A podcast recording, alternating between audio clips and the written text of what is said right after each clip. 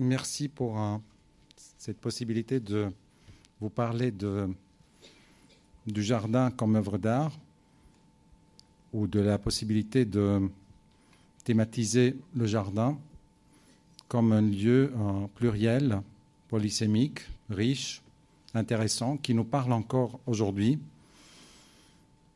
Certainement, il y a énormément de définitions du jardin. Partons avec euh, des formules très simples. Le jardin est un, étymologiquement un, lieu fermé.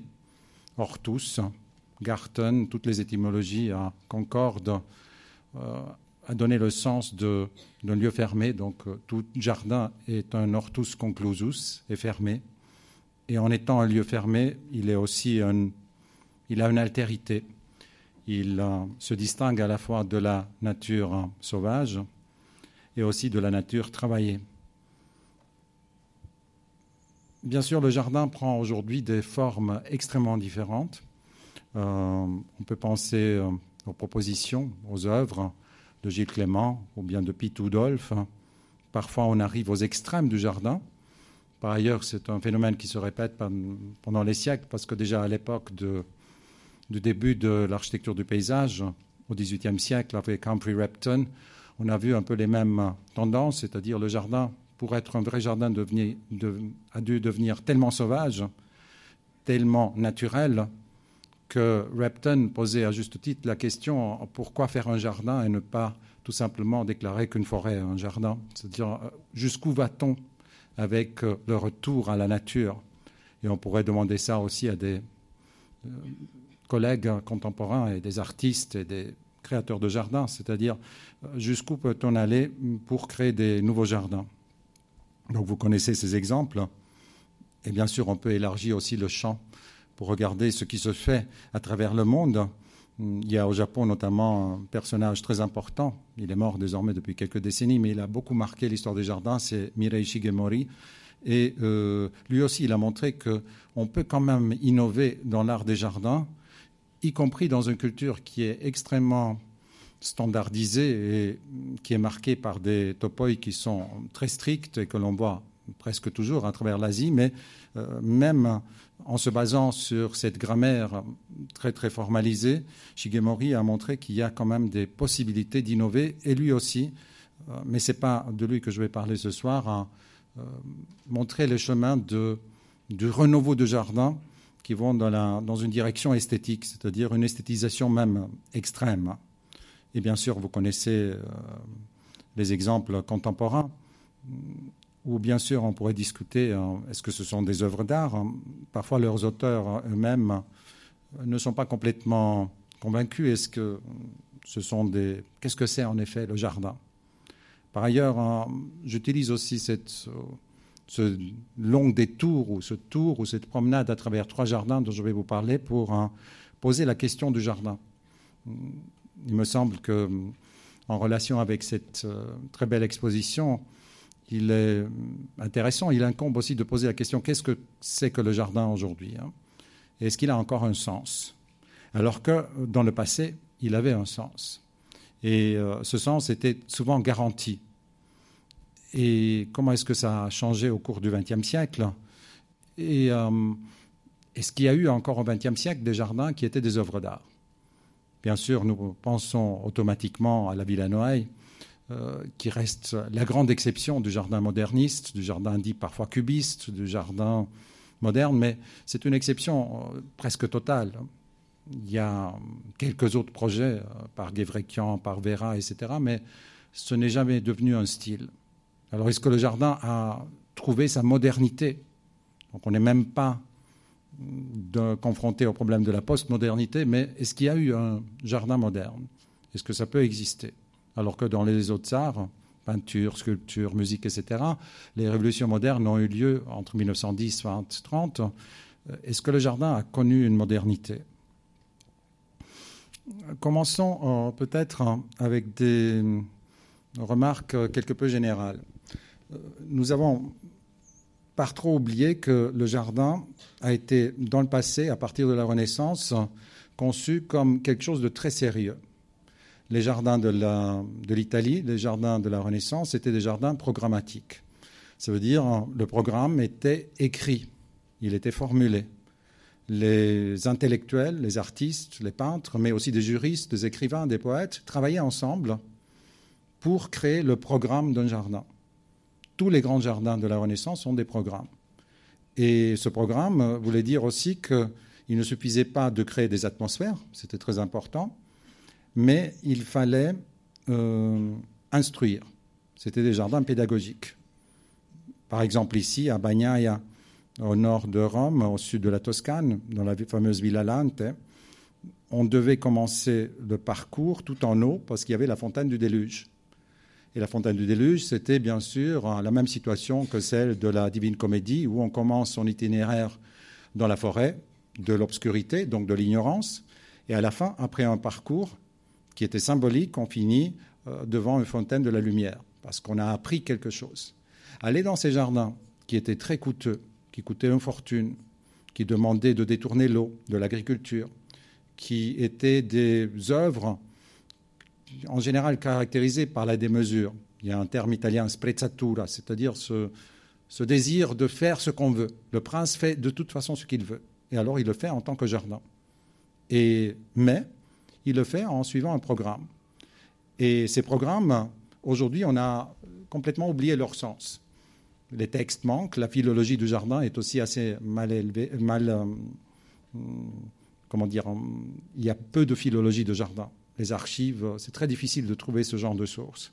Donc nous allons dans ces lieux, peut-être nous sentons quelque chose de leur importance passée, mais le programme s'est perdu. Donc nous sommes un peu aveugles quand nous cheminons dans ces jardins. Et euh, idem, donc les, les, grands jardins de la Renaissance, après aussi bien sûr les jardins dits pour simplifier à la française, les jardins euh, formels, géométriques, ils ont toujours un programme. Ce programme, euh, c'est un dialogue. On pourrait prendre le terme euh, de Barthes, une dialogicité. On essaie toujours de dialoguer avec le temps, avec des problèmes du temps, avec la région. Donc, y compris dans, dans l'utilisation des plantes, y compris dans, bien sûr, les sculptures, les fontaines. Donc, on pourrait dire aussi que le jardin, à la Renaissance, est un ensemble sémiologique il est plein de signes. Ces signes sont parfois des signes verbaux, ce sont des textes, des citations, on verra ça, parce que ça revient quand même dans les jardins dont je vais vous parler. Mais c'est aussi l'utilisation de formes, de plantes, pour signifier quelque chose. Et bien sûr, à Volvicomte, par exemple, l'histoire va se répéter, va, le chemin, les jardins d'André Le Nôtre vont tenter euh, d'autres expérimentations qui sont très très poussées. Nous avons oublié ça aussi. Hein. Il fallait les livres de Alan Weiss et d'autres pour nous rappeler que André Lenôtre était un penseur aussi, quelqu'un qui cherchait à travers ses jardins un dialogue avec Descartes, avec euh, les théories optiques de son temps, la dioptrique, etc. Donc le jardin était, devient carrément un objet philosophique, euh, un, ensemble donc d'une très très grande complexité. Et ensuite, dans les jardins dits à l'anglaise, pour aller très très rapidement, euh, le programme était également présent. Les jardins anglaises, qu'on appelle aussi parfois naturels ou pittoresques, sont en effet beaucoup plus artificiels encore de, des jardins que vous avez précédemment, mais ils doivent faire naturel. Et là, nous voyons peut-être l'un des grands protagonistes, au moins le premier paysagiste de l'histoire, Humphrey Repton, 1789, euh, et euh, Repton, euh, il ne se contentait pas à créer des nouveaux jardins dans le style et dans le goût de son temps, mais il obligeait ses propres clients, vous voyez le monsieur au chapeau noir, c'est lui, et il obligeait ses clients à dessiner et à faire des aquarelles de leur propre domaine afin de les comprendre. Il disait, il suffit pas de me payer, et bien me payer, parce qu'il faisait bien payer pour ces fameux Red Books, mais il disait, moi j'aimerais bien euh, cultiver, moi j'aimerais bien éduquer mon, mon client. Et les clients devaient savoir expliquer le jardin avec euh, tout ce que ça comporte comme décision esthétique au XVIIIe siècle. Donc le jardin était une affaire sérieuse. Et euh, là, vous voyez encore ces fameuses représentations des Red Books, des livres rouges que Repton livrait à ses clients une fois qu'il a passé deux, trois semaines chez eux. Et après quelques mois, il revenait et disait Ça, c'est le projet et vous devez payer le projet. Après, vous prenez les jardiniers, les ouvriers que vous voulez, mais moi, je vous fais euh, penser votre jardin. Et ce jardin était aussi euh, plein de signaux, plein de messages. Ce sont les fameuses follies, ce qu'on appelle fabriques, donc en français, euh, ces architectures presque toujours artificielles, antiquisant, ou des ruines, ou des fausses ruines, et, ainsi de suite. Et tout avait un sens dans ces jardins. Là, vous voyez Repton, sa carte de visite, très britannique. Hein. La première chose qu'il fait, il imprime une carte de visite. Et dès qu'il voit quelqu'un qui a de l'argent, il dit tout de suite J'ai un projet, j'ai quelque chose pour vous. Hein. Donc, il donne la carte visite. Et c'est le premier qui s'appelle Landscape Gardener. Donc, il est plus jardinier Gardener. Il semble nous indiquer avec le théodolite, là en bas, il y a des personnes qui savent très très bien faire, c'est des jardiniers. Mais moi, j'ai la vue d'ensemble. Donc moi, je fais le projet. Et donc, je vends le projet. Et là, vous voyez euh, les résultats. Donc, euh, heureusement, nous avons pas mal de résultats parce que, vu que les familles pour lesquelles euh, travaillait Repton ont très, très souvent gardé les propriétés, donc on peut visiter encore aujourd'hui ces lieux. J'aimerais bien vous parler de trois jardins pour un contemporain, pour thématiser le problème est-ce que le jardin peut-il être une œuvre d'art et de quelle manière et pourquoi? Donc ces jardins sont en partie connus. Je suis certain que vous avez déjà entendu parler au moins de leurs auteurs, ou peut-être vous avez vu aussi des photos ou des expositions. Donc ils ne sont pas inconnus. Mais euh, j'aimerais bien revenir sur certaines de leurs qualités pour euh, souligner le fait comment est-ce qu'ils arrivent, comment est-ce que ces trois auteurs très différents, qui ont chacun leur biographie, euh, sont-ils arrivés à créé des œuvres dans la fin, vers la fin du XXe siècle qui nous parlent encore. Ça ne va pas de soi. Alors le premier, c'est Ian Hamilton Finlay. Finlay, euh, vous voyez, euh, c'était un poète tout d'abord, un, poète euh, de la mouvance de la poésie concrète, donc on dirait aussi poésie expérimentale. Il a travaillé aussi beaucoup comme graphiste.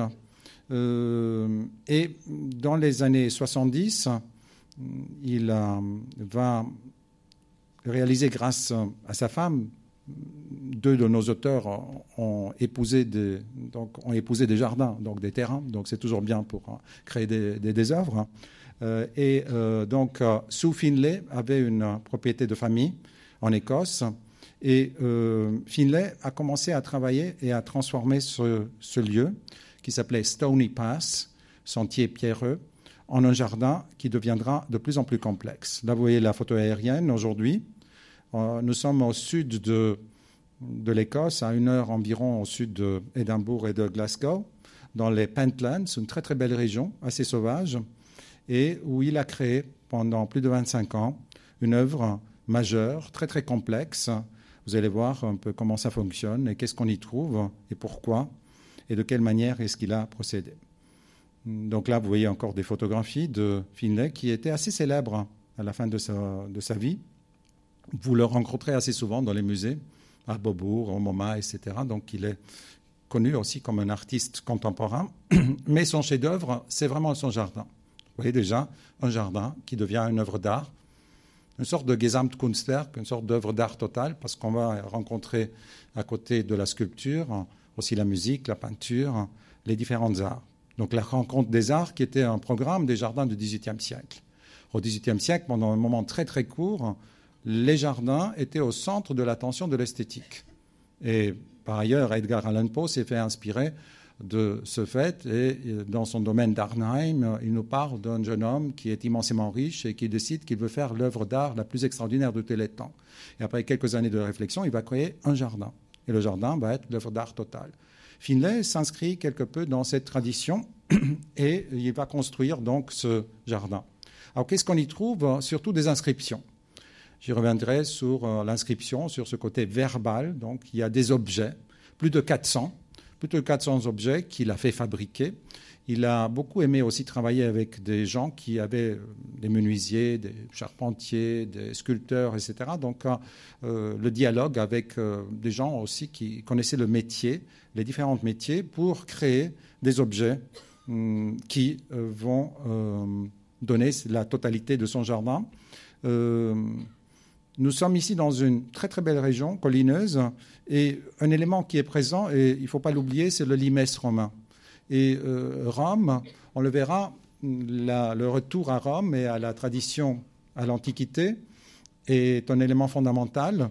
Mais vous allez voir comment, comme dans un poème, comme dans une œuvre littéraire où il y a toujours différentes strates temporelles, dans ce jardin aussi, il y a différentes temporalités. On pourrait dire qu'il y a un chronotope qui est très riche. C'est un jardin qui a été créé vers la fin des années euh, du XXe siècle. Mais il y a des vestiges qui rappellent les Romains, il y a des vestiges qui rappellent la Révolution française et ainsi de suite. Le jardin prendra plus tard le nom de Little Sparta, donc Petite Sparte. C'est ainsi qu'il est connu. Vous pouvez le visiter aujourd'hui. Euh, de façon assez euh, facile. Pendant des années, c'était compliqué, mais euh, récemment, le jardin a été quelque peu. donc la, visite, peut-être ils ont besoin aussi de, touristes pour le maintenir, c'est évident. Donc c'est plus facile d'y aller et il devient de plus en plus beau parce qu'il y a la patine, il y a le temps qui a fait son effet. Donc je vous invite absolument de faire cette excursion. Donc pourquoi Little Sparta? Au départ, ça s'appelle Stony Pass. Euh, sentier pierreux. Ensuite, ça devient Little Sparta parce que Sparte, pourquoi Sparte? Euh, Vous savez que Édimbourg se définit depuis longtemps l'Athènes du Nord, donc la capitale de la culture du Nord. Il y a aussi l'architecture sur Carlton Hill, etc., qui est tout à fait dans cette veine de antiquisante. Et pourquoi est-ce que ça devient Little Sparta? Notamment pour ce bâtiment. Euh, ce bâtiment, c'est une ancienne ferme que Finlay va transformer en temple d'Apollon. Vous voyez l'inscription To Apollo et les muses, etc. Et dans les années 80, il vendait des, prospectus, des œuvres, des dessins, des, objets dans ce bâtiment. Et plusieurs fois, euh, le fisc écossais est venu pour le taxer. Et lui, il a toujours dit non, c'est un temple d'Apollon, c'est un bâtiment sacré, donc je ne vais pas payer. Et à la fin, euh, il y a, donc ça c'est toujours le jardin, euh, à la fin, il y a euh, le bailiff, donc l'huissier, et puis le sheriff qui est venu. Et il y a eu une bataille qui a duré plusieurs heures. Donc lui et ses amis se sont armés avec des pistolets et des mitrailleuses des enfants, vous savez, ce qu'on utilise au bord de la mer, avec l'eau. Et ils ont lutté contre l'administration. Et après, il s'est tellement fâché, vous allez voir une photo, qu'il a même fermé son jardin pendant deux ans. Et après, il s'est à nouveau fâché. Vous avez compris, ce n'est pas un caractère facile. Et euh, pour euh, presque dix ans, il n'est plus sorti de son jardin. Plus sorti de son jardin, ça veut dire qu'il n'est même pas allé à un kilomètre. Donc, mais les gens venaient chez lui. Donc c'était un ermite, mais pas complètement. Et tout ça, euh, en partant de l'utilisation de ce bâtiment, donc vous voyez déjà les inscriptions qui sont présentes, plein d'objets des très très belles stèles. Vous pouvez constater aussi ce caractère. Euh, ce lieu a du caractère, et puis c'est agricole, mais pas seulement. Donc, euh, comme tous les lieux, hein, il est transformé. Ce n'est pas la nature naturelle, c'est une nature culturelle qui est. C'est vraiment un territoire qui est modelé par l'homme. Et c'est ici euh, qu'il a créé ce jardin qui deviendra de plus en plus complexe. D'emblée, il se fait souvent photographier. Il y a des une documentation. Ce petit bateau, vous voyez, euh, on pense tout de suite, on voit qu'il y a des références. Je vais parler un peu plus tard de la poétique de la citation, mais euh, évidemment, euh, quand nous voyons quelqu'un sur un petit lac assis ici, hein, il y a des idées hein, qui viennent, notamment Jean-Jacques Rousseau, qui est très très important, qui a été très important pour Finlay. Finlay écrit beaucoup. Il est poète au départ. Et c'est le genre d'œuvre d'art que vous allez trouver dans les musées. Certain gardens are described as retreats when they are really attacks. Donc certains jardins sont décrits comme, on pourrait dire, des, idylles, des lieux de retraite, alors qu'en vérité, ce sont des provocations. Et on verra que lui, il, était très fort dans l'art de la provocation. Ou bien, vous voyez d'autres, hein, parfois une phrase, Idylls end in thunderstorms. Donc les idylles, l'idylle finit peut-être dans une tempête, dans la catastrophe des courtes phrases qui étaient pour lui autant des œuvres d'art que euh, ces stèles ou autres objets que nous rencontrons dans ses jardins. Là, vous voyez un peu le schéma général de son jardin, avec différents jardins dans le jardin. Le jardin romain, parce que le thème romain, donc euh, Rome est un thème, un leitmotiv, le jardin de Julie, donc la Nouvelle Héloïse, euh, un jardin écossais et d'autres lieux. Et finalement, le numéro 10, le monument de la première bataille de Little Sparta, donc là où il a avec les pistolets d'eau, etc., il a essayé de se défendre et où il s'est fâché avec l'administration. d'où le nom Little Sparta, donc Petite Sparte contre la Grande Édimbourg. Dans ce jardin, il y a tout le temps des surprises. Donc, il y a des inscriptions, Saint-Just, par exemple, traduit en anglais, mais Saint-Just, hein, qui était important. La Révolution française, en général, est un motif central, et puis aussi une pensée sur euh, l'élément de la violence. Ou bien, vous prenez dans un coin, pas très très loin de l'île Rousseau, j'y reviendrai, et vous trouvez une belle tête d'Apollon avec une inscription Apollon terroriste. Alors pourquoi ça? Parce que pour beaucoup de raisons. Euh, c'est typiquement un objet polysémique dans ce jardin, lui aussi polysémique, c'est-à-dire il y a plusieurs sens. Euh, certes, Apollon, comme tous les dieux euh, grecs, était aussi un dieu qui pouvait être violent. Il est guérisseur, il est musagète, mais c'est aussi quelqu'un qui tue très bien. Très très souvent, il donnait la, il faisait gagner, il faisait vaincre. c'est lui qui donnait la victoire. Donc c'est aussi un homme de guerre c'est quelqu'un qui peut être très cruel. Mais il y a d'autres choses aussi. C'est peut-être aussi la terreur de la beauté.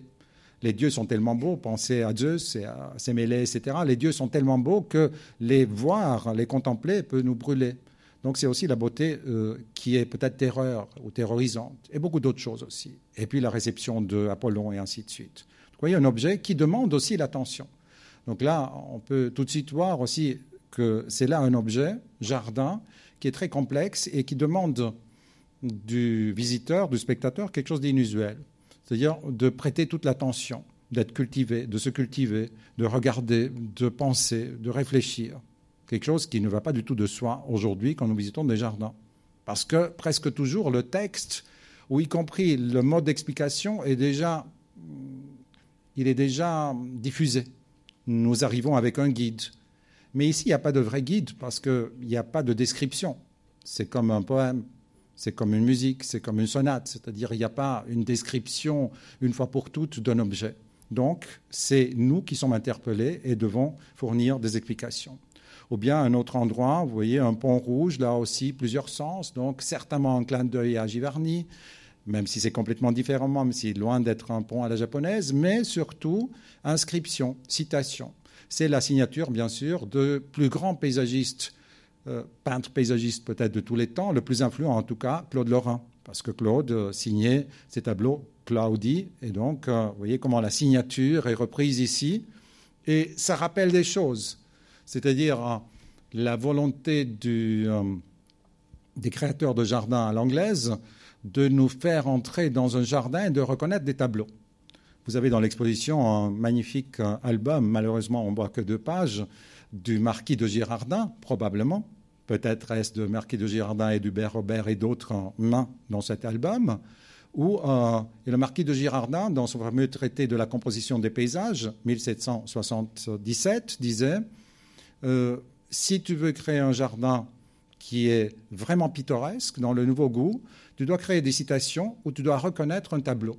Donc euh, les promeneurs allaient déambuler dans les jardins et ils s'arrêtaient et disaient Ah, voilà un Ruisdael, voilà un Lauterbourg, voilà un Poussin.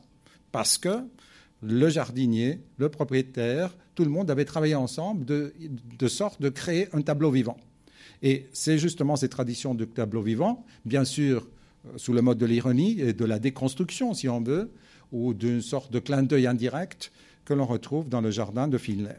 Mais il y a d'autres choses aussi, des choses qui sont plus surprenantes, donc qui peuvent nous perturber. Vous voyez, euh, il y a des éléments de la Deuxième Guerre mondiale. Il a servi lui-même dans la Royal Air Force. Et, mais ça va plus loin. Ce n'est jamais seulement privé ou individuel. Vous voyez, on est dans un jardin, à côté d'Apollon, un sous-marin. Pourquoi un sous-marin? Parce que ça fait partie de l'histoire, parce que ça fait partie aussi de l'histoire du XXe siècle. Peut-être y a-t-il, ça se discute, une beauté aussi paradoxale ou peut-être extrême, y compris de ces objets militaires. Donc, euh, il y a des objets qui sont complètement surprenants, à côté de scènes plutôt idylliques, mais ici aussi, euh, toujours des messages. Hmm, par ailleurs, tous ces objets ont été fabriqués, donc c'est toujours du vrai faux. Ce sont des artefacts. Mais qu'est-ce qui est vrai? Si vous allez dans les musées, hein, très très difficile de voir une statue qui est. On ne voit jamais les originaux. Pensez les fameux quatre chevaux à la quadrigue à Venise. Hein. Bah, c'est un faux. Hein. Donc, euh, qu'est-ce qui est vrai? Et donc, il joue beaucoup avec ce, jeu aussi entre le vrai et le faux. Donc là encore, le temple d'Apollon. Ce sont ce genre de petits cahiers qu'il vendait donc dans, sa, dans son temple d'Apollon ou dans son atelier de poésie. Et là, euh, après ce, cette bataille avec les autorités, euh, pour un certain temps, le parc, euh, le jardin, ce grand jardin, va être fermé et après il va l'ouvrir. Ce sont là aussi euh, des aquarelles, des objets graphiques qu'il a, produits, et, eh bien, et des objets beaucoup plus grands, beaucoup plus parlants, comme celui-ci. Hein. Donc ça, c'était le premier, le premier exemple. Ian Hamilton Finlay, Dan Sire, euh, dans les Pentlands euh, en Écosse. Le deuxième exemple, il est aussi le résultat d'un personnage hors du commun. Hmm, c'est euh, une figure du monde intellectuel anglais qui a beaucoup compté, Derek Jarman, un homme de théâtre, de cinéma, acteur, qui à la fin des années 80 euh, est tombé malade de sida. À l'époque, il n'y avait aucune thérapie. Donc, euh, il était vraiment dans la toute première phase. Et son jardin, à Dungeness, Dungeness, c'est sur la côte du Kent. Donc, quand on, prend arrive à Douvres, c'est à une demi-heure de, de, Dover.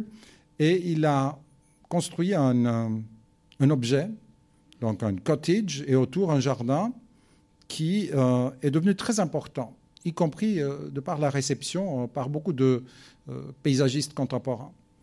C'est un jardin terminal parce que jusqu'à la fin, après les derniers mois, il n'a plus pu venir parce qu'il a été à Londres à l'hôpital, mais jusqu'à la fin de sa vie, il est venu ici et c'était un lieu de réconfort, un lieu thérapeutique aussi. Par ailleurs, il y a une tradition thérapeutique du jardin, mais surtout une œuvre d'art. Une œuvre d'art où on trouve des éléments bizarres, euh, l'élément en bois, c'est une traverse, mais bien sûr, ça renvoie à notre civilisation, au chemin de fer, au transport, aux infrastructures, mais c'est aussi un pieu qui est enfoncé dans la terre. Et un pieu enfoncé dans la terre, par ailleurs, euh, vous allez voir dans les trois jardins chaque fois des pieux. C'est intéressant parce que le mot paysage nous renvoie au mot pays, et le mot pays euh, vient d'un verbe latin qui veut dire pango, et pango, ça veut dire enfoncer un pieu. Donc un pays devient un pays quand on le signe, quand on le signale, quand on le marque en enfonçant quelque chose dans la terre. Vous voyez, étymologiquement, dans l'histoire de tous les mots européens qui remontent via pango latin euh, à cet acte d'enfoncer un pieu dans la terre, on voit que là, il se passe quelque chose de très important. Et ce n'est pas un hasard que euh, cette verticale, cette verticale qui est tout, hein, pensez la colonne, c'est la colonne, mais c'est aussi le gratte-ciel, c'est la cathédrale, c'est toute l'architecture. Qu'est-ce que c'est que l'architecture? Bah, C'est cet élan vers le ciel. Et en plus, c'est la dimension mythique, parce que c'est la relation entre la terre et le ciel, etc. etc. Donc, euh, vous voyez, une traverse ici, d'emblée, a plusieurs sens. Et vous avez des éléments de la maritime, c'est-à-dire des éléments qui sont en train de rouiller, euh, des restes de notre civilisation. L'endroit est très beau, on est au bord de la, de la mer, euh, très sauvage. Les Anglais disent que c'est le seul désert de l'Angleterre. Vous allez voir une photo aérienne où on comprend bien. Euh, assez poétique déjà en soi. Malheureusement, à cause ou grâce à cette euh, présence de Derek Jarman et de sa maison, quelque peu gentrifié. Donc aujourd'hui, il y a des hipsters qui ont là-bas sorte. Vous pouvez dormir dans ces baraques pour 300 livres par nuit. Donc c'est un peu le lot et le sort de ce genre d'endroit, mais ça reste magnifique. Donc on est à quelques 300 mètres du bord de la mer. Euh, l'endroit, il est, il est marqué par euh, ce genre de galet, shingle, qui est très typique pour la région. Donc il y a ce galet, et vous voyez, dans ce galet, dans ces galets, euh, Jarman s'est amusé à faire tout simplement mettre ensemble des éléments, des plantes qui poussaient par là. Il, il était excellent en botanique. Il y a un très très beau journal de lui et je vous recommande beaucoup son livre qui s'appelle Modern Nature, la nature moderne. C'est son journal. C'est un livre très profond, très très intéressant et très intense. Je dirais parmi les livres sur la, je dirais sur le jardin, la nature et le paysage des dernières décennies, c'est certainement l'un des plus intéressants. Et donc, euh, qu'est-ce qu'il fait? Il prend des objets et il les assemble avec le temps et surtout après sa disparition. Ce Prospect Cottage est devenu un lieu très très connu. Il y a des centaines de milliers de gens qui vont le visiter, hein. même si est-ce qu'il y a quelque chose à voir? Qu'est-ce qu'il y a à voir? Donc on verra ça, c'est assez paradoxal, parce que c'est aussi un jardin du rien. Donc Prospect Cottage, vous voyez déjà le titre. Dans Prospect Cottage, il y a deux concepts, prospect et cottage. Les deux sont très importants. Le premier, ça c'était un prospect. Au XVIIIe siècle, les Anglais ont enseigné tout d'abord à eux-mêmes, donc les Britanniques, et ensuite au monde entier, que quand nous voyageons, il faut voir des prospects. Pensez au roman gothique, euh, Anne Radcliffe. Euh, les jeunes gens vont d'un endroit à l'autre et on s'arrête et on voit un prospect, donc une vue d'ensemble, quelque chose qui est le résultat d'un cadrage. Et donc le prospect, c'est une vue d'ensemble artificielle, recherchée, par exemple avec un cloud glass ou avec d'autres moyens, et il fallait voir le monde comme prospect. Donc c'est une opération assez, complexe qui est liée au grand tour, etc. etc. Euh, deuxième élément, le cottage. Le cottage est est aussi significatif parce que jusqu'au XVIIIe siècle, ce qu'on appelle cottage en Angleterre, ou chalet en France ou en Suisse, ou baita en Italie, n'intéressait personne. C'était une architecture minable de gens minables. Aucune attention.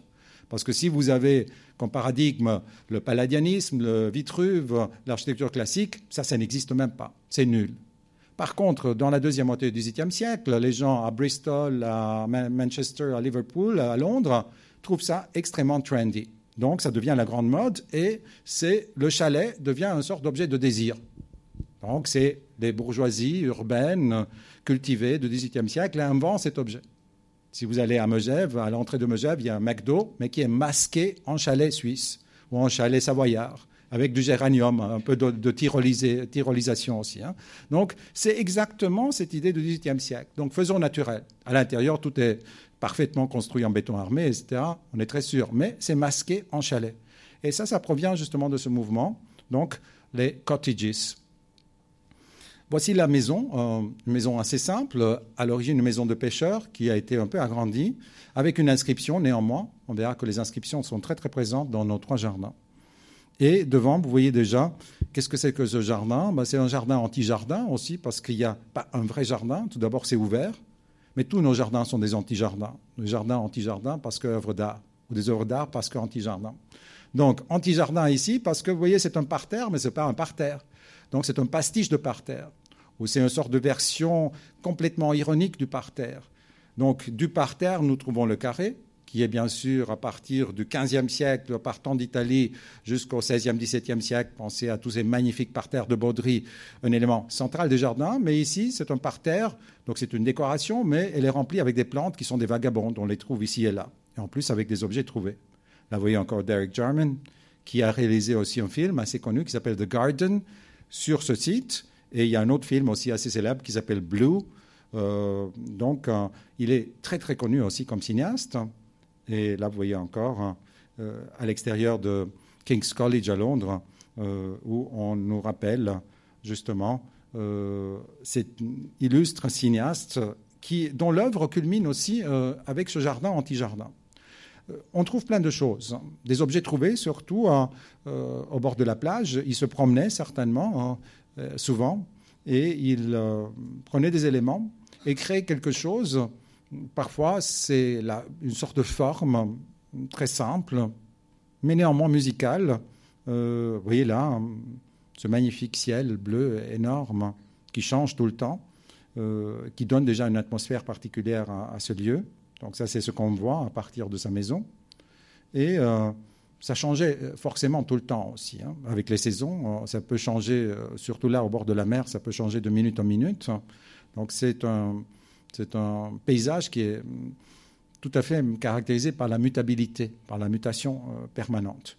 Là encore, euh, même les photos, de photo en photo et de visite en visite, on ne retrouve pas le même jardin, forcément. Encore à fortiori aujourd'hui, quand euh, l'artiste et le créateur n'est plus là.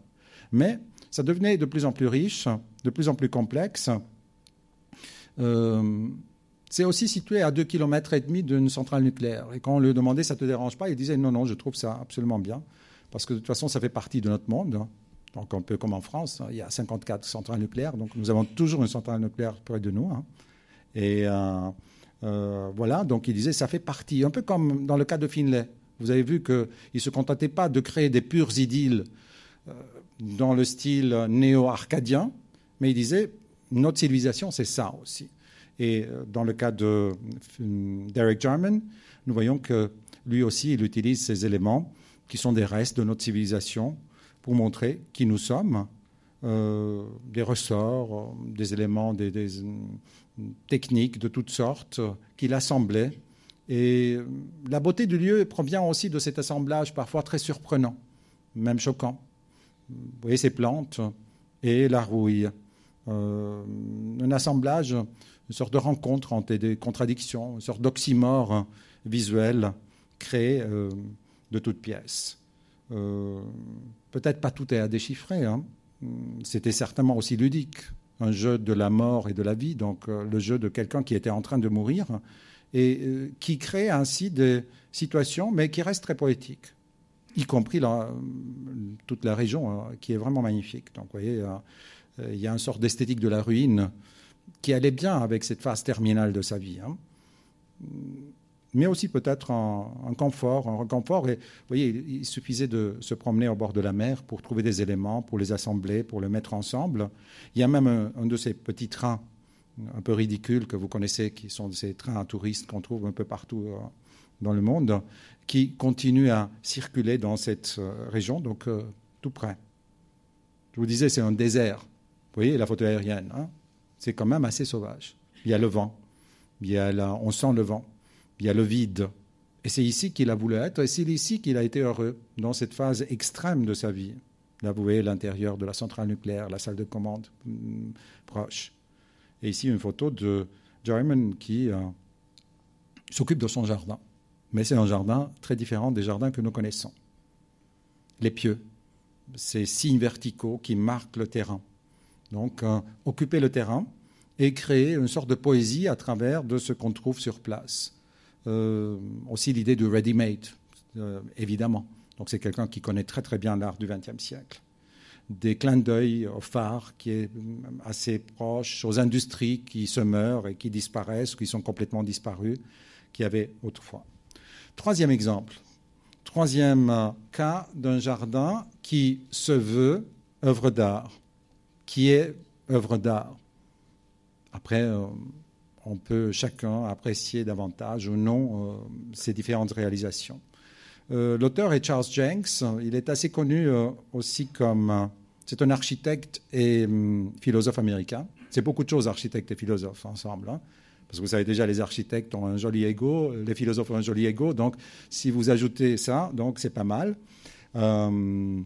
et lui, avec sa femme Maggie Kiswick, ils ont transformer un lieu, c'est toujours en Écosse. Donc, Jarman, c'était en, Angleterre. Là, on est en Écosse, à la frontière entre l'Écosse et l'Angleterre. Ils ont transformé une sorte de très grande propriété de la famille de Maggie Keswick dans un jardin d'une extrême ambition. Euh, déjà, le titre vous le montre. Ça s'appelle The Garden of the Cosmic Speculation, le jardin de la spéculation cosmique, donc cosmos. C'est pas très modeste. Hein. Et euh, euh, là, vous voyez l'auteur ou le co-auteur, parce qu'ils ont travaillé avec sa femme à réaliser ce jardin. Très très belle région également, encore plus vaste comme étendue. Il y a l'ancienne ligne de chemin de fer qui lie euh, l'Écosse à l'Angleterre, avec des œuvres d'art créées par lui, qui complètent, qui commentent, qui entrent en dialogue avec ce qu'on a vu, ce qu'on voit ailleurs.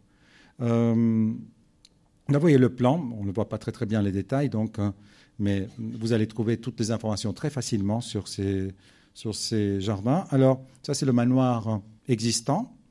Et euh, l'idée de Jenks, vous savez probablement que c'est aussi l'un des pères de ce qu'on appelle le postmoderne. Donc, c'est l'un des grands théoriciens du postmoderne. Donc, cette idée que, après avoir épuisé toutes les négations modernes, euh, nous arrivons dans une situation historique où la seule chose qui nous reste, c'est le pastiche, c'est le mélange, c'est l'ironie.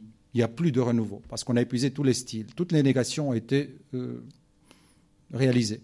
Donc ce qui nous reste à faire, c'est, nous sommes un peu comme l'Alexandrie d'Égypte il y a 2300 ans.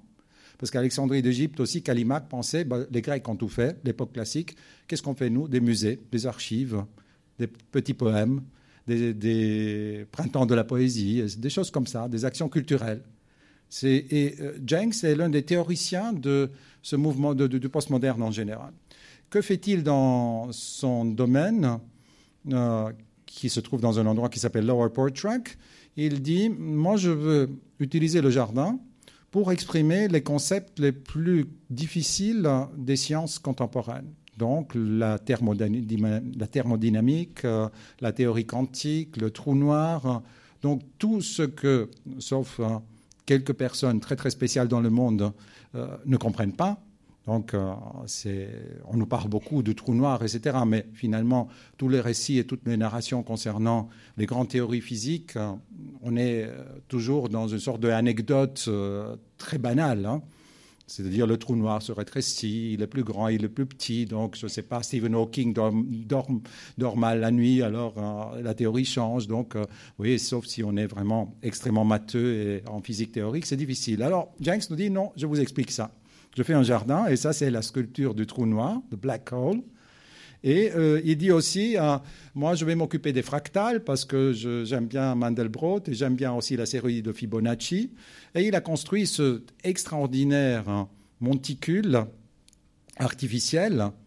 Euh, il faut savoir aussi que sa femme Maggie Kisui, était un spécialiste des jardins japonais et chinois, et bien sûr, au Japon, il y a une très longue tradition d'utiliser le mont Fuji comme un symbole. Et puis, en Chine, vous avez les cinq montagnes sacrées que l'on retrouve très très souvent dans les jardins. Et donc, il y a ici une sorte de pastiche, un mélange, donc typique pour une attitude postmoderne. Donc, on prend la fausse montagne, qui est très très importante dans l'histoire des jardins. Tous les jardins de la Renaissance avaient des fausses montagnes, avaient des parnasses, et on la refait, on la redessine, mais avec une forme qui est celle des fractales. Donc vous voyez comment les mathématiques et une gestalt, une forme nouvelle, euh, donnent euh, ce monument étonnant, très différent. Donc euh, d'autres éléments, plus ou moins parlants, qui sont disséminés dans les jardins. Là, vous voyez encore la sculpture du trou noir, Black Hole Oval, avec certainement des, des idées philosophiques et de la philosophie des sciences, y compris de la physique, qui vont très loin, mais est-ce qu'on peut vraiment le comprendre ou non? Donc, euh, ça dépend. Ici, ça, devient, ça demande un investissement intellectuel encore plus grand que chez Finlay. Chez Finlay, on était plutôt dans des clins d'œil qui allaient dans la direction de l'histoire. Ici, euh, c'est les sciences carrément qui vont dicter la forme de ce jardin.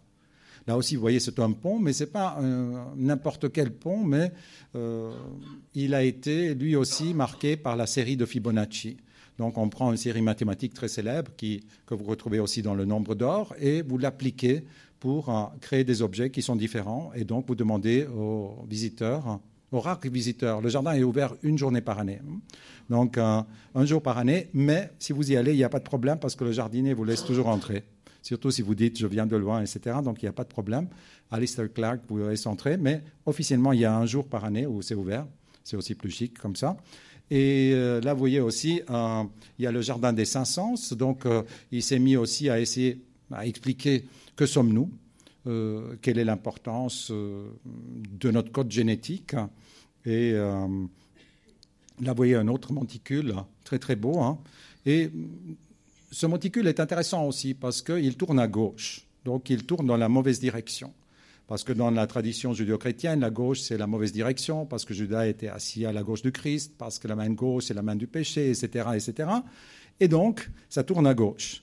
Et pourquoi est-ce que des spirales tournent à gauche? C'était un grand problème au XVIIe siècle, beaucoup discuté, et ils connaissaient ça très très bien. Donc, euh, il y a un débat au XVIIe siècle, euh, et euh, son monticule tourne aussi à gauche. Par ailleurs, il a été influencé par Robert Smithson, parce qu'il y a aussi Spiral Hill, et la fameuse Spiral Jetty de Robert Smithson qui tourne aussi à gauche. Pourquoi? Parce que tourner à gauche, ça veut dire que nous vivons dans un univers anthropique. Notre univers est en train de se rétrécir. On peut dormir bien la nuit parce que ça va durer quelques milliards d'années, mais néanmoins, nous ne sommes pas plus en expansion, mais nous sommes dans ce moment de rétrécissement. Et c'est ce genre d'idée que hum, euh, Charles Jenks veut exprimer dans son jardin. Il a demandé aussi à James Sterling, un architecte dont on parlait beaucoup il y a quelques décennies, qu'on associe aussi à ce moment des constructionnistes ou postmodernes, de faire une anti-maison, donc une maison qui n'est pas habitable, qui n'est pas une maison pour habiter, mais où il y a une inscription, c'est correspondance de Baudelaire qui est étalée et euh, que l'on peut lire euh, dans, mm, dans cet objet. Alors, euh, j'aimerais bien maintenant vous souligner quelques, quelques aspects que ces trois jardins ont en commun pour euh, affiner euh, le concept jardin en tant qu'œuvre d'art. Pourquoi est-ce que ce sont des œuvres d'art et comment est-ce que ça fonctionne? Ce sont en tout cas des propositions de lecture. Après, euh, c'est évidemment à chacun de décider. Hein. Donc, moi, pendant très très longtemps, j'étais extrêmement sceptique quant au jardin de Charles Jenks. Mais une fois visité sur place, il y a des choses qui fonctionnent très bien alors que cette allure, justement, de créer un gigantesque jardin de la spéculation cosmique, ça sonne peut-être un peu bizarre, mais il faut aller sur place, comme toujours. Hein. Donc Kant l'a bien enseigné en disant, pour être sûr qu'une œuvre d'art est une œuvre d'art, il faut en faire l'expérience. Et justement, il faut faire l'expérience de tous ces lieux sur place, il faut marcher, il faut déambuler, il faut les connaître. Alors, qu'est-ce qui fait que ces trois jardins sont des œuvres d'art? Donc, euh, je vais vous énumérer quatre ou cinq euh, caractéristiques. La première, c'est le texte. Nous avons oublié que les jardins, dans le passé, fonctionnaient de façon verbale. Si vous allez à Bomarzo, le jardin dit des monstres en Italie, euh, vous voyez encore pas mal d'inscriptions, mais il y a des dizaines et dizaines qui ont disparu. Si vous allez à Hermenonville, vous savez qu'à Hermenonville, il y avait énormément d'inscriptions et qu'une grande partie de ces inscriptions a disparu aussi. Nous ne savons pas exactement combien il y en avait, mais nous savons que le marquis de Girardin aimait faire des inscriptions et donc euh, découvrir un jardin au XVIIIe siècle dans cette région, au XVIe siècle en Toscane, voulait dire savoir lire des choses. Donc tout d'abord lire des textes, qui étaient vraiment des textes, par exemple, sur la fameuse bouche de l'ogre à Bomarzo est écrit Ogni pensiero vola. On peut traduire toutes les pensées s'envolent, donc rien n'est stable, nous vivons dans un monde instable, tout est mélancolique, euh, tout périt. Et le jardin était plein d'inscriptions. Et idem la plupart des jardins. Tout ça est disparu. Donc euh, ces textes étaient des citations, ces textes étaient des indications de lecture, et on voit que tous nos trois, les, dans les trois jardins, nous trouvons l'élément texte, donc l'élément verbal. Et on peut y ajouter aussi le sens verbal dans un sens plus général maintenant, en disant le jardin dans sa totalité est organisé comme un ensemble qui nous parle, c'est-à-dire qu'il faut déchiffrer. Donc il ne suffit pas de voir sa forme, certes l'esthétique et la beauté du jardin est liée certainement et peut-être de façon prépondérante à sa forme, mais il s'y ajoute quelque chose. Donc forme plus contenu, forme plus sens. Et voyez comment un mot, deux mots ici, hein. donc une inscription simple, long horizons, de longs horizons, bah, ça devient tout de suite euh, quelque chose qu'on peut expérimenter. Parce que l'horizon est un terme et un phénomène fondamental de la, du paysage. Et on peut dire l'horizon existe grâce à quelqu'un qui voit devant soi. Parce que, comme vous savez bien, l'horizon change dès que nous changeons de position. Donc l'horizon existe grâce à nous, mais aussi à ce qu'il y a devant nous. Et donc c'est une fusion entre nous et ce que nous voyons. Et vous voyez ici comment une petite inscription, Long Horizons, ça nous fait réfléchir de façon très simple. Donc, euh, mais ça rappelle beaucoup de choses. Il y a un très beau livre de Michel Collot, même deux, sur l'horizon et son importance dans l'histoire du paysage. Chez Derek Jarman aussi, une inscription une inscription du poète euh, de l'époque euh, élisabéthaine John Donne, un poème du XVIIe siècle. Donc ici aussi l'inscription. Euh, l'inscription d'un texte qui doit être lu pour comprendre l'esprit du lieu. Ou bien, chez, à Little Sparta, chez Finlay, là on est vraiment dans un endroit encore davantage sémiotisé, des inscriptions de ce genre, Arcadie, nom, donc substantif, euh, un royaume dans la proximité de Sparte.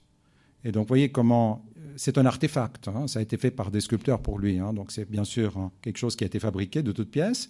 Et c'est coupé. C'est coupé parce qu'il y a l'idée de la discontinuité, très importante euh, chez Finlay.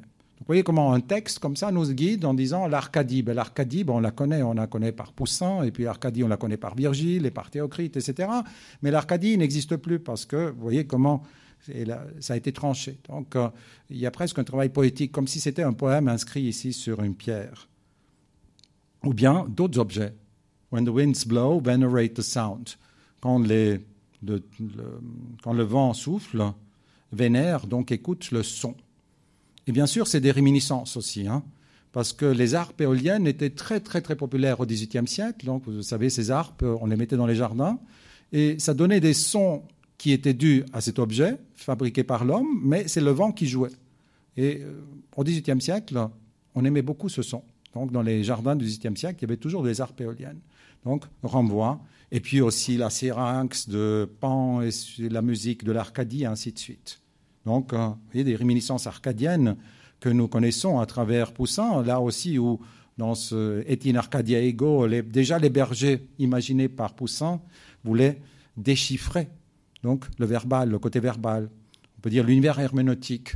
Chez Finlay, on est complètement dans un univers herméneutique, c'est-à-dire où nous devons trouver le sens de cet ensemble, qui est un ensemble comme une œuvre d'art complexe, mais qui est fait de beaucoup d'éléments.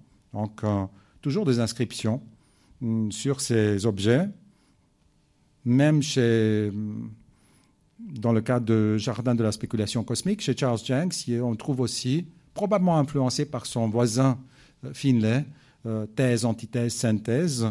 Donc, euh, vous pouvez constater ici aussi l'importance du code verbal. Là, Bomarzo, vers 1550, donc Sol per sfogar il core, donc des indications de lecture. Mais si vous voyez un texte comme celui-ci, ça donne aussi une tonalité, ça donne une atmosphère à votre promenade, à votre découverte du lieu. Donc ça guidait les gens au XVIe siècle.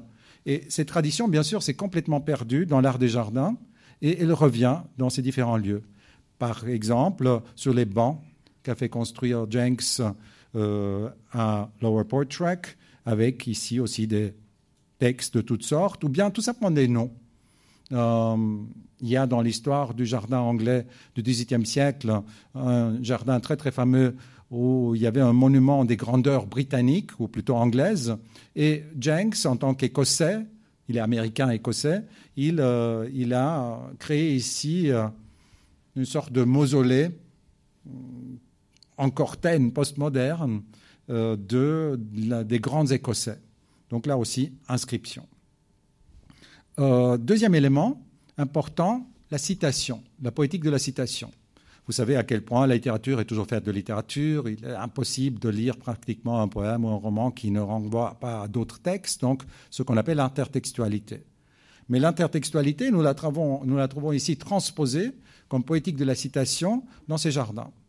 Ça, c'est bien sûr la célèbre hutte de Logier. Donc, c'est la hutte de Logier qu'on retrouve dans le jardin de Ian Hamilton Finlay, à Little Sparta. Pourquoi la hutte de Logier? Donc, vous voyez, très très belle. Il y a un petit lac artificiel. Ça rappelle aussi des choses parce que dans les jardins pittoresques du XVIIIe siècle, on devait toujours créer des lacs artificiels ou bien des courants d'eau. Sinon, le jardin n'était pas assez beau. Donc, euh, vous en avez énormément d'exemples. Et là, il y a la hutte de Logier. Pourquoi Logier? Parce que l'abbé Logier, dans son traité d'architecture, avait repris des idées qui circulaient déjà, mais il les a vraiment popularisées en disant, euh, en partant bien sûr de Vitruve, que ça c'était la première construction humaine. Et qu'est-ce qui est significatif ici C'est que la première construction humaine a comme colonne des troncs d'arbres. Donc la colonne est un arbre, un tronc d'arbre, ce que disait déjà Vitruve. Mais ce frontispice célèbre de l'édition de traité d'architecture de Loger a fait énormément discuter et à canaliser un peu les idées de l'origine de l'architecture, l'origine comme on voulait la voir au XVIIIe siècle. Et donc, euh, Finlay va construire euh, un objet comme celui-ci. Citation.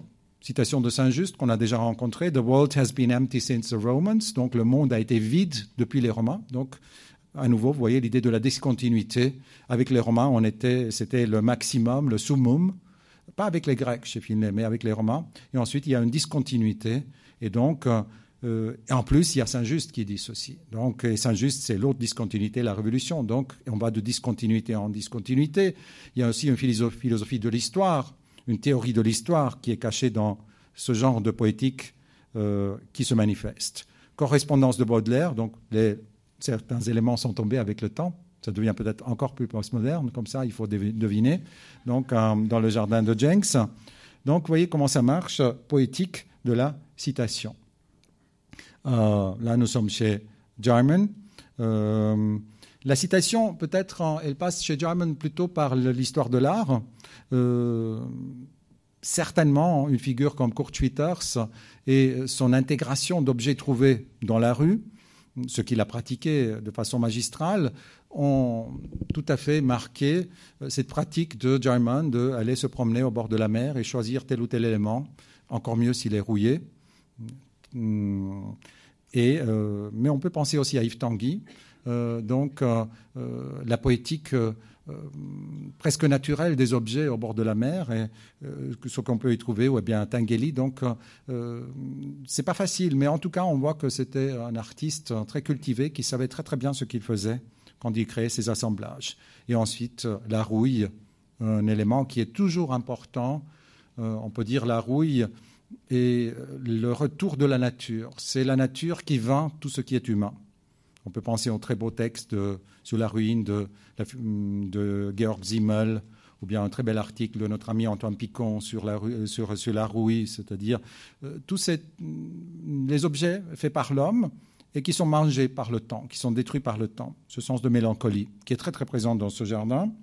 Euh, la polysémie, j'en ai déjà parlé donc avec Claude, parce que Claude, c'est la signature de Claude. Euh, ce sont les tableaux, donc qui ont vraiment éduqué le goût paysager en Europe. Donc c'était vraiment l'école du, du regard. Nous regardons aujourd'hui le paysage à travers des lunettes qui sont celles de Claude. Et euh, ça a tellement marqué, y compris l'aménagement des jardins et un certain style de représentation. Et euh, pensez aussi au Claude Glass. Je pensais avoir ici une, euh, une image de Claude Glass, donc cet objet que l'on utilisait pour bien capter le paysage.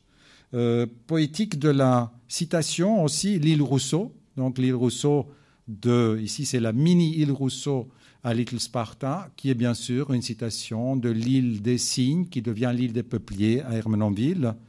Et euh, vous voyez, euh, avec des inscriptions qui nous guident, qui nous expliquent des citations de Rousseau, l'île des Peupliers. Donc, mais elle n'est pas à Hermenonville, mais elle est en Écosse. fameuse île des Peupliers que vous connaissez bien. Ça, c'est le Claude Glass. Le Claude Glass utilisé par le euh, jeune Gainsborough. Donc, euh, pour capter le paysage, on utilise un miroir, grand ou petit, pour bien, pour trouver ce qu'il y a de plus beau. Donc, on ne voit pas naturellement les choses de façon correcte, mais il faut passer par l'artifice d'un objet. Il y a une technologie du regard. Et cette technologie du regard, elle était euh, rendue possible par les fameuses Claude Glasses. Donc, parce qu'on disait que Claude était le premier qui avait développé un tel appareil avec lequel euh, on pouvait, surtout quand on voyageait, on faisait son tour, son grand tour, hein, on s'arrêtait. Et pour créer les prospects que vous avez vus précédemment, rien de mieux qu'avoir un petit miroir. Aujourd'hui, vous faites ça avec l'iPhone encore mieux, donc, mais ça n'existait pas encore. Et euh, par ailleurs, vous voyez que le paysage est toujours technologique. À l'époque, c'était des objets comme ceci. Et aujourd'hui, ce sont des appareils. Là, vous voyez, euh, c'est glasses qui permettent de bien cadrer. C'est comme ça que ça fonctionnait. Donc, euh, vous voyez comment cette poétique de la citation d'un nom, d'un nom propre, d'un nom de peintre, renvoie aussi à des techniques tout à fait euh, particulières. La polysémie, c'est-à-dire le fait que, comme dans un texte littéraire, les mots n'ont pas un seul sens. Dans tout texte littéraire digne de ce nom, les noms les mots ont plusieurs sens. La nature est un temple ou de vivants piliers. Ben, vous prenez le mot temple, ben, le mot temple veut dire beaucoup de choses. On ne peut pas le définir d'une façon univoque. Et donc, euh, euh, prenons un seul exemple, y compris dans nos trois œuvres, les vagues.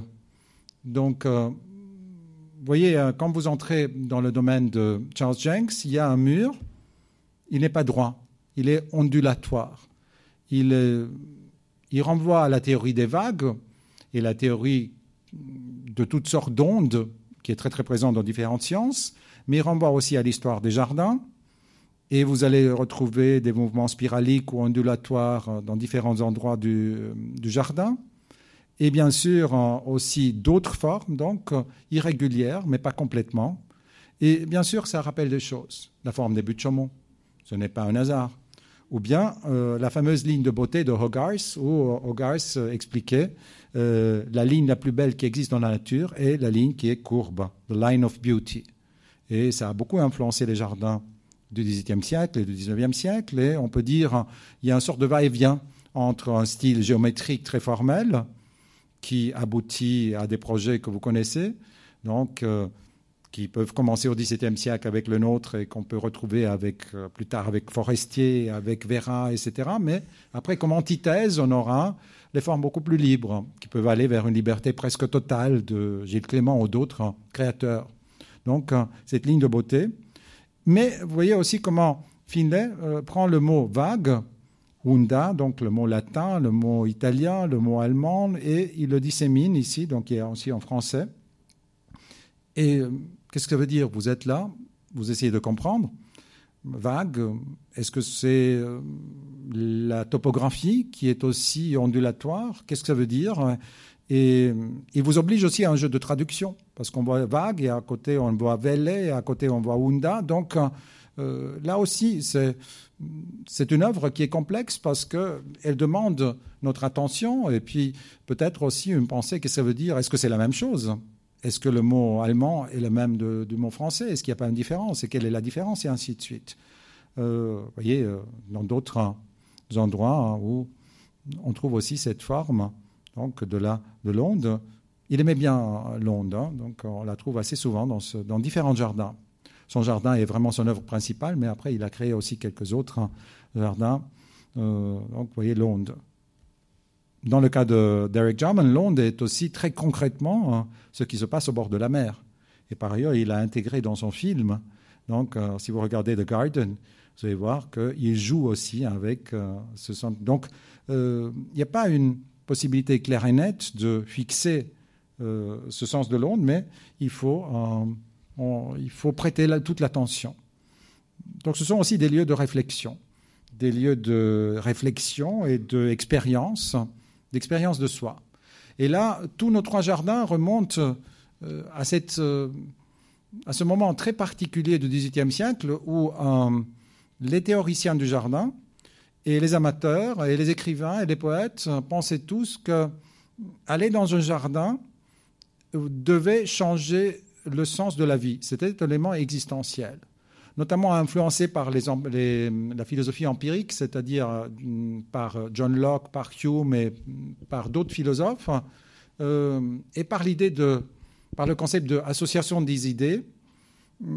Au XVIIIe siècle, on créait des jardins où euh, on, nous on invitait les gens d'aller passer du temps, mieux vaut seul qu'accompagné, pour méditer, pour penser, pour réciter des poèmes. Et donc le jardin était déjà, à cette époque, conçu comme une œuvre d'art, mais qui avait une influence très très forte et très immédiate, y compris somatique, sur euh, les promeneurs, sur ceux qui allaient se promener là-bas. C'est ce sens-là qui est repris dans nos différents exemples. Donc ce sont des lieux qui sont qu'il faut explorer, qu'il faut comprendre. C'est clair qu'aussi que des connaissances historiques peuvent nous aider. Est-ce qu'il n'y a pas des citations de Tatlin, par exemple, dans le, euh, chez Jenks euh, Qu'en est-il de, de, des citations possibles? Comment est-ce que tout ceci est assemblé? Les trois œuvres aussi sont des œuvres de provocation. Donc, euh, elle nous choque parfois.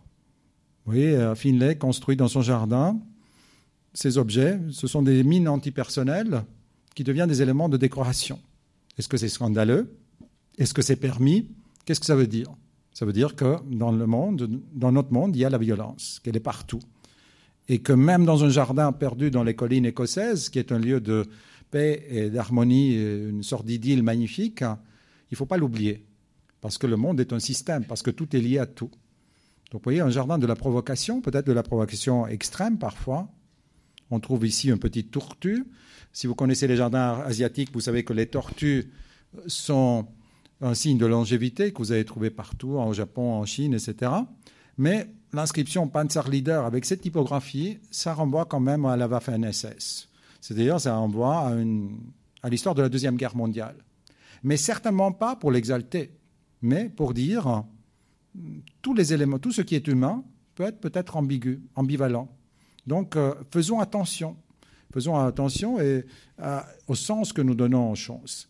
Donc, euh, c'est ça ce que j'entendais auparavant comme, euh, voyez, un exercice herméneutique. Voyez, un. En bas, c'est écrit Arcadia, Arcadie, Arcadia. Quel est le lien entre les deux? Ben, Peut-être en Arcadie, il y avait déjà la violence. Peut-être l'Arcadie n'est pas aussi pacifique comme Virgile, les Théocrites et les autres nous ont raconté.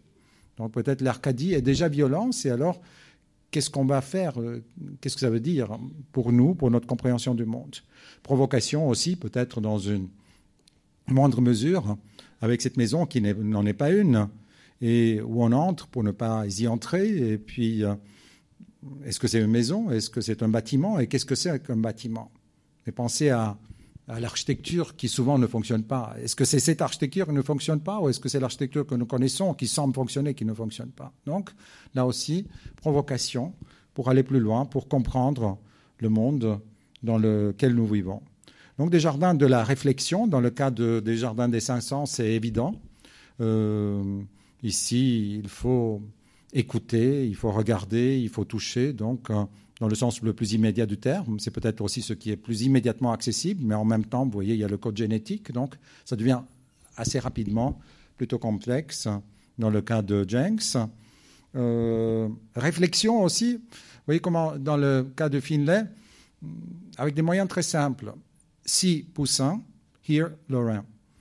Donc, euh, en connaissant l'œuvre de Poussin et de Lorrain, et l'antagonisme énorme de ces deux énormes artistes français qui font carrière à Rome et qui passent toute leur, toute leur vie à Rome, et en connaissant aussi les différences entre le style plus synthétique de Laurent et plus analytique de Poussin, etc., etc., vous voyez ici une invitation.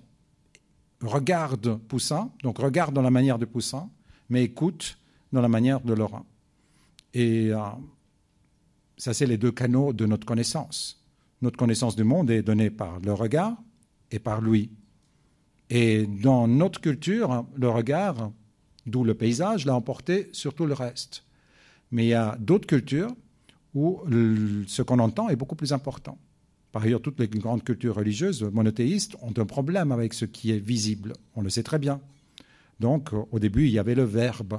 Saint Augustin se convertit sous un figuier parce qu'il entend une voix. Donc la voix est un canal plus authentique de ce qu'on regarde. Vous voyez comment un petit élément, juste euh, jeté ici près de la, du jardin donc de l'île de Rousseau, nous fait réfléchir. Et bien sûr, le jardin de d'Eric Jarman aussi, euh, euh, de par son côté méditatif, de par le fait aussi qu'il est devenu le tombeau de, de, Jarman, comme Hermenonville est devenu aussi le tombeau de Rousseau. concrètement, euh, Dungeness, Prospect Cottage est devenu un tombeau de German. Et donc on y va, on se promène. Est-ce qu'on est-ce est-ce peut accéder encore à, la caractéristique, aux caractéristiques de ce lieu? Mélancolique peut-être aussi. C'est mélancolique qu'on retrouve aussi dans les visions de Friedrich. Euh, ou bien le ready-made dont je vous parlais auparavant, parce que euh, German prenait les objets, les assemblait et créait quelque chose de complètement nouveau. Et euh, par la suite, le jardin de Jarman est devenu même un modèle. Donc en, Angleterre, aujourd'hui, il y a des paysagistes et des jardiniers qui font du faux vrai Jarman. Donc c'est devenu un style hein, que l'on retrouve. Est-ce que ce n'est pas un jardin aussi euh, terminal et, euh, je dirais un jardin du rien? Un jardin, vous avez vu, hein, il y a cette énorme étendue. Hein. donc certainement un lieu de réflexion, un lieu poétique Là, vous voyez encore Jarman euh, à l'époque où il a tourné son film The Garden. Donc, euh, tout ça ensemble euh, donne des œuvres d'art très particulières. Et je dirais peut-être, pour arriver vraiment à la conclusion et pour vous donner quand même quelques minutes pour poser des questions, c'est que ce sont des jardins, œuvres d'art qui ont la densité et la complexité d'un texte littéraire ou bien de la grande peinture. Et peut-être le dernier élément que j'aimerais bien souligner, c'est leur contribution ou leur... Je le mettrai dans une tendance actuelle qui me semble très importante, c'est ce qu'on peut appeler l'esthétique de l'atmosphère. Euh, pendant des siècles, le paradigme de l'esthétique était euh, l'objet, l'œuvre d'art. C'est pour ça qu'on va dans les musées. On vient ici regarder l'exposition des jardins, il y a des objets. Très très bien. Et euh, à partir de la deuxième moitié du XXe siècle, on peut dire que les objets sont encore importants, mais nous, comme spectateurs, devenons de plus en plus importants. Et il y a un, moment historique peut-être où on peut constater ce moment de bascule quand, par exemple, dans la Tate Modern, dans Olafur Eliasson a fait une installation avec un faux soleil et on voyait très très bien que les spectateurs étaient absolument nécessaires pour créer l'atmosphère de l'œuvre d'art. Donc nous ne sommes plus les spectateurs dociles et téléguidés par une machine culturelle, mais quand nous allons dans ces lieux, ce qui est important, c'est que nous contribuons par notre être là à la qualité esthétique. Et par ailleurs, l'esthétique de l'atmosphère est partout. Donc aujourd'hui, ne pouvez pas aller euh, dans un restaurant ou même dans une toilette, il faut avoir du Philippe Stark pour que euh, ça se passe bien. Donc euh, l'esthétique atmosphère, elle est partout. Tout doit être atmosphérique. On choisit des hôtels, on choisit tous les lieux doivent avoir un certain lifestyle. Donc ça, c'est un peu le côté problématique de l'esthétique de l'atmosphère. Mais pour, on peut dire, le, caractère plus noble ou plus intéressant de l'esthétique de l'atmosphère, on le voit à l'œuvre ici. Donc ces trois lieux sont des lieux où, évidemment, tout tourne autour de l'atmosphère. Ça crée cette Stimmung, allemand atmosphère, dont parlait Zimmel dans la philosophie du paysage, qui fait que nous nous trouvons euh, confrontés à une situation qui interrompt notre quotidien. C'est ça. C'est comme notre rencontre avec l'œuvre d'art. On peut bien aller, euh, vouloir aller dans les musées. Pas tout nous parle. Beaucoup de choses ne nous parlent pas du tout. Par ailleurs, il y a des manières de ne pas faire entrer en contact avec les œuvres d'art, là où il y a les inscriptions. Donc là, on va passer d'une œuvre à l'autre et on dira, bah, c'est encore X, Y, Z. Mais parfois, il s'y passe quelque chose. Et je dirais que de par leur euh, complexité, mais aussi de par euh, le fait qu'il s'agit de jardins, euh, ces trois œuvres me semblent être vraiment les paradigmes d'une esthétique de l'atmosphère qui est très contemporaine. Merci pour l'attention.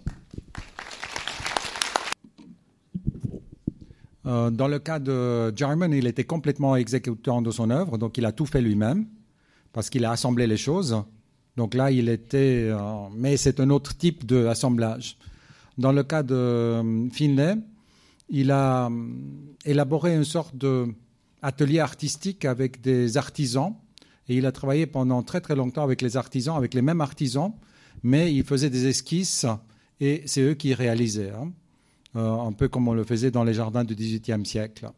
Et dans le cas de Jenks, c'est certainement celui qui euh, est intervenu le moins. Donc c'est un homme du concept qui ensuite laisse réaliser les choses. Par ailleurs, actuellement, il y a une tendance que nous connaissons bien dans le monde de l'art, c'est-à-dire que euh, comme les artistes qui, à un certain moment de leur vie, commencent à se auto-imiter, Malheureusement, Charles Jenks fait beaucoup de Charles Jenks. Donc, si vous allez à Glasgow ou à Édimbourg et euh, dernièrement à Milan, dans ce nouveau quartier où Milan est en train de se construire, euh, il y a un monticule qui est une copie de l'original de, de l'Écosse et ça devient moins bien. Donc il y a vraiment des, variantes très difficiles, très différentes de, chez, ces trois auteurs. Bah, de toute façon, la Villa c'est dans les années 20, donc c'est il y a assez longtemps. Euh, je pense euh, probablement pas.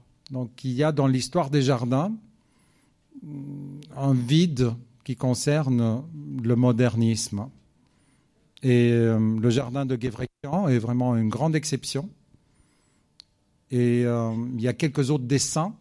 Il y avait aussi l'exposition des arts décoratifs en 1925 ici à Paris, avec quelques modèle, mais euh, ça, ce n'est jamais devenu un style. C'est vraiment presque un exemple unique. C'est très difficile, euh, mais pas seulement en France, je dirais au niveau global. Hmm, on pourrait discuter, par exemple, de est-ce que Bourlet-Marx a créé un type de jardin qui est nouveau. Il y a certains éléments qui vont dans ce sens, mais euh, le jeu formel, euh, la liberté de euh, jouer avec des formes peu connues, mais c'est véritablement un problème. Par ailleurs, nous le constatons très très bien, c'est-à-dire quelqu'un qui l'a bien compris, c'est Flaubert avec Bouvard et Pécuchet. Vous souvenez dans ces magnifiques pages de Bouvard et Pécuchet où Bouvard et Pécuchet essayent de construire un jardin. Et tous les styles de toutes les époques sont possibles. Mais si tout est possible, alors on vit déjà dans l'époque du mélange et du syncrétisme. Et donc déjà, à cette époque, on sentait la difficulté d'un système artistique qui était par trop étroit.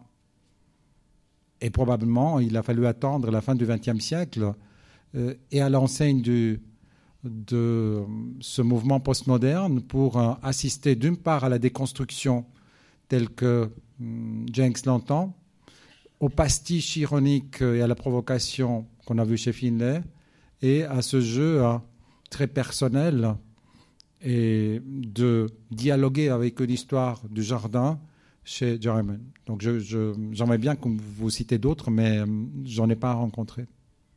Euh, bonjour. Est-ce qu'il euh, existe euh, ce genre de jardin, mais pour des commandes qui sont publiques et pas seulement pour des jardins privés comme on a pu le voir? Bien, je dirais, Jarman, c'est complètement public parce qu'il n'y a pas de clôture, donc tout le monde peut y aller. Donc ça, c'est déjà la bonne chose. Deuxièmement, la fondation de Ian Hamilton Finley, c'est accessible maintenant, donc on peut le visiter. Et je pense que très très tôt, le domaine de Jenks aussi, pour des raisons évidentes, va être accessible à un public plus large. Donc avec le temps, ça, ça, va s'ouvrir évidemment. Mais vous avez raison de poser la question. Et par ailleurs, c'est un paradoxe intéressant de l'histoire des jardins. Les grands jardins de la Renaissance étaient complètement ouverts pour le public. Les jardins italiens, il y avait même des inscriptions qui guidait les gens, disait si tu te comportes bien, tu peux rester tout le temps et même dormir la nuit, etc. etc. Et par contre, les jardins à l'anglaise, les grands jardins anglais, Storehead, Stowe, Paintshill, etc., qui sont souvent cités comme des jardins qui illustrent le désir de liberté et qui sont à l'enseigne de la liberté, étaient des jardins complètement fermés et jamais ouverts au public. Donc euh, il y a là une contradiction intéressante. Donc euh, ce n'est pas toujours le programme le programme ne va pas toujours de pair avec les modes de réception de ces jardins.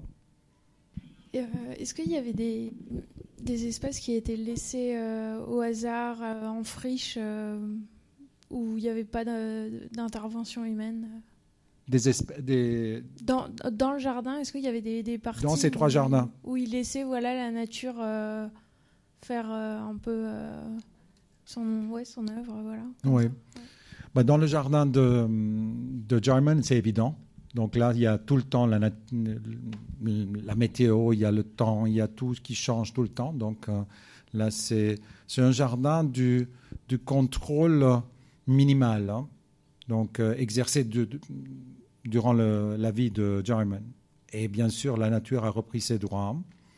Dans le cas des deux autres, hein, c'est une bonne question parce que je pense aussi, euh, c'est la question du futur de ces œuvres. C'est-à-dire, si mon hypothèse est juste que ce sont des œuvres d'art, se pose la question de leur protection, et c'est-à-dire de leur patrimonialisation.